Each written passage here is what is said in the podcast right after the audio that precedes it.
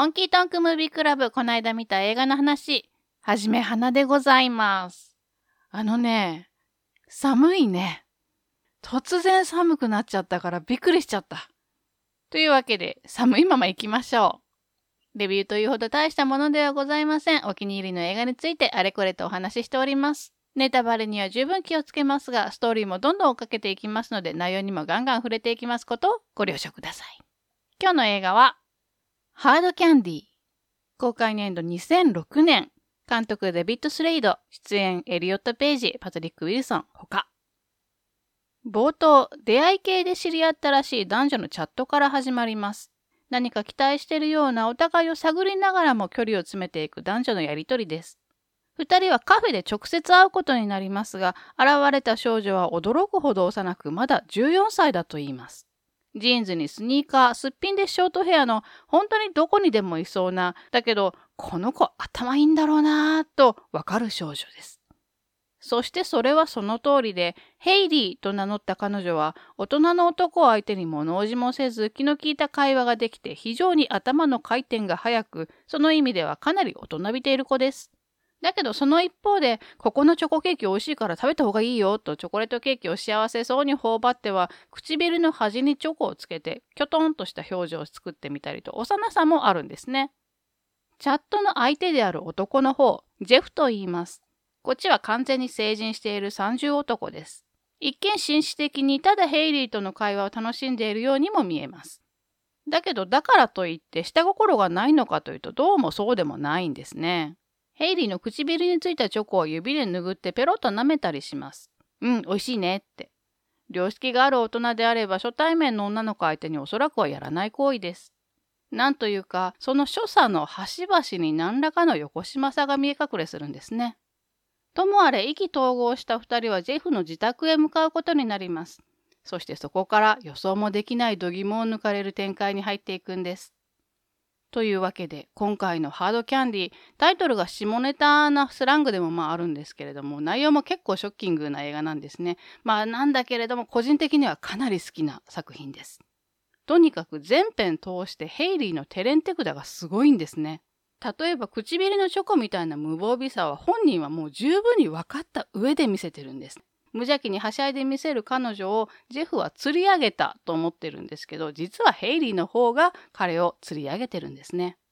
そしてこの14歳の少女に30歳の大人が見事にしてやられたというところから物語は大きく動き出します。ヘイリーは未成年にいたずらをするこの独身男の体を拘束したままいろいろと尋問していきます。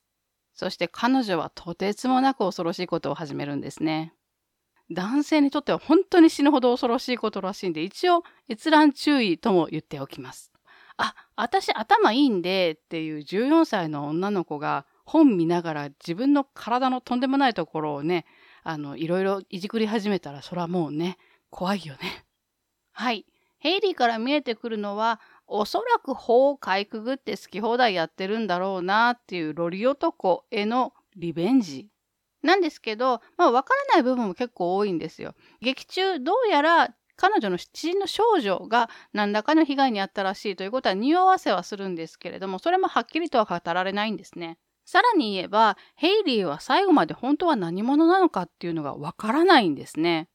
彼女が名乗ったヘイリーという名前、家族構成、趣味、果ては14歳という年齢でさえも全てにおいて何の確証もないんですね。本人がそう言ってるだけなんですよ。だけど逆にジェフの方はもう素性もバレてる。家まで連れてきてますからね。あの、今回、ポッドキャストのためにもう一回見直したんですね、ハードキャンディ。前見た時より私はかなりハートを打ち抜かれました。本当にね、めちゃくちゃよくできてる映画だと思うんですよね。特にヘイリー役のエリオット・ページ、もうね、ローティーンだからこその大胆さと残酷さと潔癖さみたいなのがすごくよく効いてる。無駄な展開もほとんどないし、だいぶすごい映画だと思います。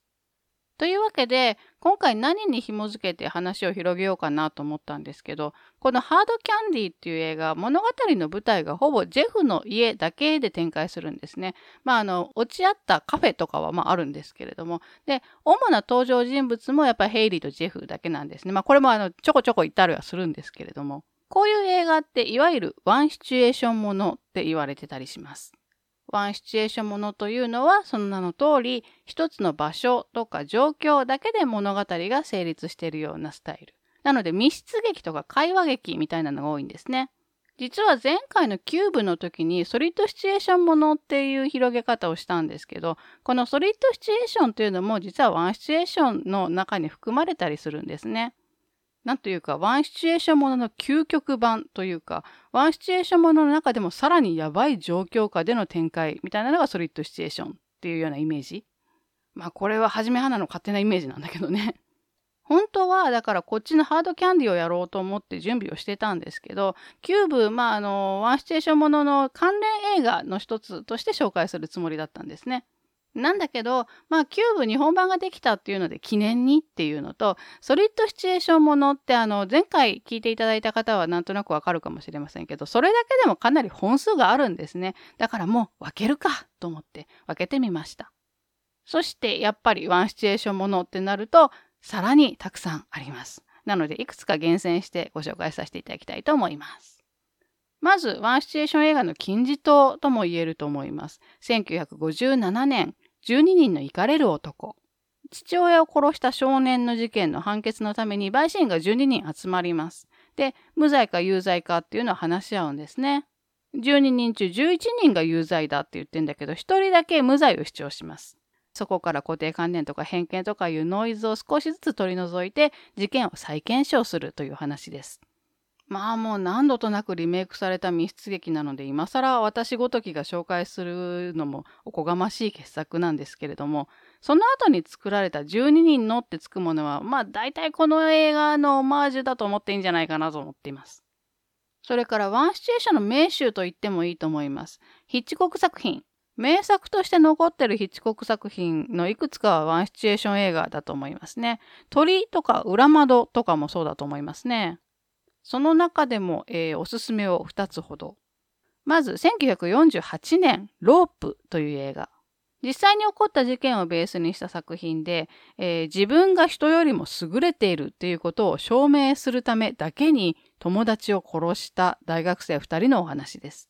冒頭でこの若者2人がいきなり友達をロープで絞め殺すっていう場面から始まるんですけれども、舞台は本当に最初から最後までこの現場になっているマンションだけです。実はこの映画すごく実験的な映画としても有名で、そもそもヒッチコック作品初のカラー作品ってだけでもヒストリカルなんですけれども、実際の経過時間と劇中の経過時間を一致させるっていう試みをやってるんですね。まあ今ではたまに見かける手法ですけど、当時としては相当画期的。しかも映画全編においてワンカットで撮ってるように見せるっていうのをやってます。実際にはワンカットではないんですよ。当時は1時間も2時間も長回しできるっていう技術がなかったので、うまいことつなげてワンカットに見えるようにしてる。いろんな意味でかなり発展的な試みが詰まった映画です。ヒッチコック作品もう一本。こっちは個人的に一番好きなヒッチコック作品です。1955年、ハリーの災難。こちらもワンシチュエーション、ワンアイデアと言った方がいいかもしれませんね。住んでる人みんな知り合いみたいな小さな集落の森の中でハリーという男が死んでいます。で、ほぼ全員が自分が殺してしまったと思い込んで、ハリーを埋めたり出したり埋めたり出したりするっていうミステリーコメディです。なんかこのタイトルの付け方もすごい好きだし、登場人物が妙にのんきなんですよね。あの、ヒッチコック作品にはちょっとあんまりない、あの、のほほんさがすごい私は好きです。はい、ワンシチュエーション映画一気に近年に行きましょう。2009年、エグザム。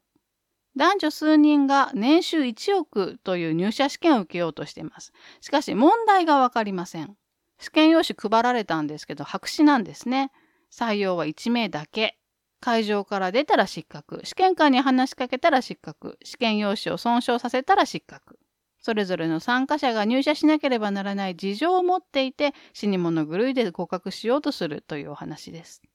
これも舞台は試験会場だけです。なんかね、世にも奇妙な物語でこんなシチュエーションのエピソードあったような気がするんですけど、内容はもちろん違うんですけど、なんか見たことがある気がします。つまり、そのぐらいの尺で書ききれるアイデアではあるんですけど、何がすごいってそれをちゃんと映画の尺に持ってってるっていうのがすごいと思います。ワンシチュエーション映画さらに紹介いたします。2018年、ギルティというデンマークの映画です。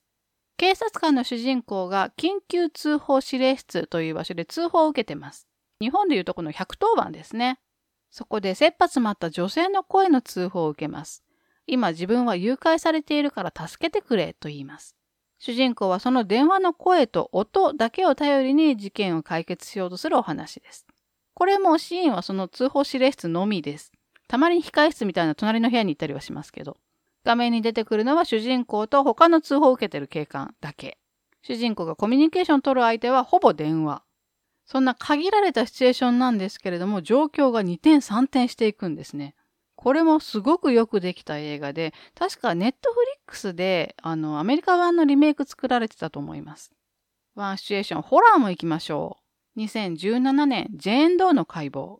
遺体安置所を経営している親子を経営してるんだね。そこに若い女性の変死体が持ち込まれます。この親子、観察医のようなこともやってますので、ご遺体を解剖します。このご遺体、外傷は一切ないんですけど、体の中身は不審な部分だらけなんですね。肺は真っ黒に焦げてるし、足首の骨ぐっちゃぐちゃになってるし、舌も切られてるし、何より皮膚の内側、体の中ってことね、にタトゥー彫られてるんですね。普通こんな状態なら見た目はもっとひどいことになってるはずなんですけど、擦り傷一つないんですよ。なんだこりゃって思いながら解剖を続けてると、次々と怪現象が現れてという一夜のお話です。これも舞台は死体安置所だけです。個人的にはね、近年見たホラーの中でも一二を争うほどドストライクな映画でしたね。ちなみに今更ですけど、ジェーン・ドーという名前は身元不明の女性のご遺体につける仮の名前です。まあ、つまりこのご遺体どこの誰だかわからないっていうことですね。これ男性ならジョン・ドーになります。セブンの犯人はこう名乗ってましたね。ワンシチュエーション映画、コメディーもありますよ。2016年、大人の事情。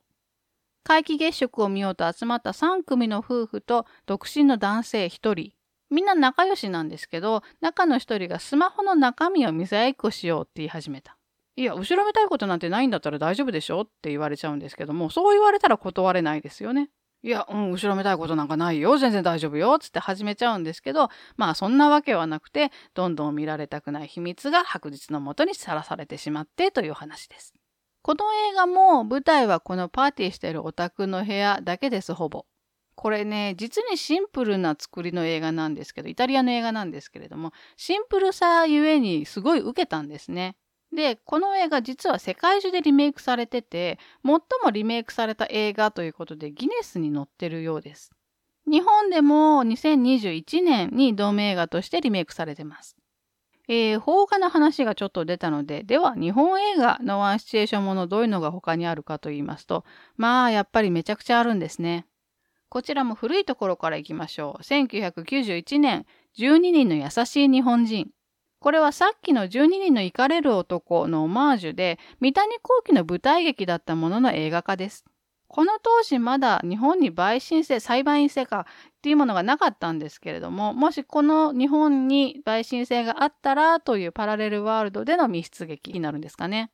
話そのものも完全に12人のイカれる男のオマージュになってます。夫が死んだ事件で起訴された妻が有罪なのか無罪なのかっていうのをみんなで決めるっていう話です。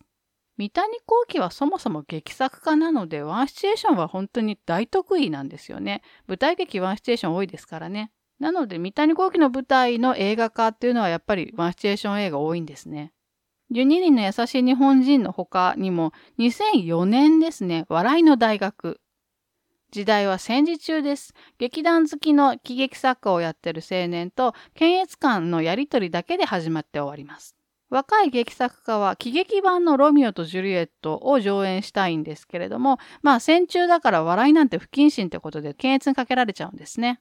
というよりそもそもこの検閲官が笑いに全く興味がない人で、本読んでも何が面白いんだかさっぱりわからないんですよ。で、もう無理難題を押し付けて、なんとか上演できないようにしたいわけです。なんだけど、その劇作家の方は何くそとその無茶ぶりにどんどん答えて台本変えていくんですけれども、そのたんびになぜか台本ブラッシュアップされちゃって面白くなっちゃうっていう話。大筋はまあコメディなんですけど、なんと言うんですかね、クリエイターの尊厳みたいなものが、まあ笑いながらも強く感じた映画でした。舞台劇からのワンシチュエーション映画もう一本行きましょう。2009年、マガレスプーン。これは劇団ヨーロッパ企画の舞台の映画化ですね。超能力者たちが喫茶店に集まって日頃はひた確信している自分の能力を見せ合います。そうやって発散してるんですね。ずっと隠してるので。なんですけど、そこに超能力番組の AD っていうのが乗り込んできちゃってっていうお話です。ヨーロッパ企画の舞台ってサマータイムマシンブルースとかも描かされてましたね。それから個人的に、はじめ花はこれ舞台の映画化だって思ってたけど、実は違ったっていうものを紹介したいと思います。2001年、チャイニーズディナー。これは堤幸彦監督の初期の方の作品です。これも舞台は中華料理店の一室だけ。登場人物もほぼ二人だけ。ヤクザの親分と殺し屋。親分が中華料理食べようとしてると殺し屋が乱入してきます。親分はなんで自分が狙われたのか、誰が狙ってるのかっていうのもよくわからないんですね。なので、殺し屋に延々と質問をして、誰の差し金なんだとかを聞き出そうとするっていう話です。これね、一応二人劇なんですよ。だけど実際にはその親分役の柳葉敏郎のほぼ一人劇ですね。殺し屋をあの、イザム？若い人は知らないかもしれない。あの、シャズナっていうビジュアル系バンドが昔あって、そこのボーカルの人なんですけれども、ともと。すごいこう、インパクトのある見た目をしてるので、あの、芝居の方にもちょこちょこ出てましたね。まあいいや、そのイザムの方はほとんど喋らないので、柳葉敏郎のもう独壇場みたいな感じです。それからもう一本、こっちも私はあの舞台の映画化だと思ったんだけど違ったというものです。2004年、フクロウ。過疎の末に廃村になっている場所があって、そこにあの母親と娘が取り残されちゃうんですね。もう村にはほとんど人もいないし、あの食べ物もないっていう状態。なので、まあ、飢餓からなんとか逃れようとして、もうお腹空いちゃってたまらんっていうことで、あの、春を売って、あの、雪吊りの男を、まあ、殺害して、金品を奪って、なんとか食いつなぎながら、自分たちもその場所から逃げ出そうとするという話です。これも舞台はその親子の家だけです。その一室だけと言っていいですね。いやでもこれね、メインのその母親と娘っていうのが、大竹しのぶと伊藤歩っていう、こう、あの、演劇っぽいでしょ？だからもうグーの音も出ないって感じなんですけど。はい、ワンシチュエーションに戻りましょう。2007年、キサラギ。この映画ちょっと有名かもしれませんね。1年前に自殺した地下アイドルのファンたち、まあガチ勢のファンたち数人が追悼式をしようということで集まって、えー、話をするんですけれども、あの子本当に自殺だったの？っていうことで死の真相を推理し始めるという話です。これももうほぼ会話劇で舞台はその集まった部屋だけですね。それから一番最近のものいきましょう。2019年、12人の死にたい子供たち。集団自殺を図るために12人の未成年が廃墟と化した病院に集まるんですけども、彼らの他にもう一人、すでに死んでる人がそこにいたんですね。これ誰？っていうことと、どうやら見た限りでは他殺じゃないかっていうことで、その死体を殺したのは誰なのかというお話です。この映画もいわば12人の行かれる男のオマージュ的な作りですね。集まった12人の少年少女がこのまま自分たちが予定通り死んじゃっていいのか、それとも犯人探した方がいいのかみたいなのをケツを取りながら解決していくというお話です。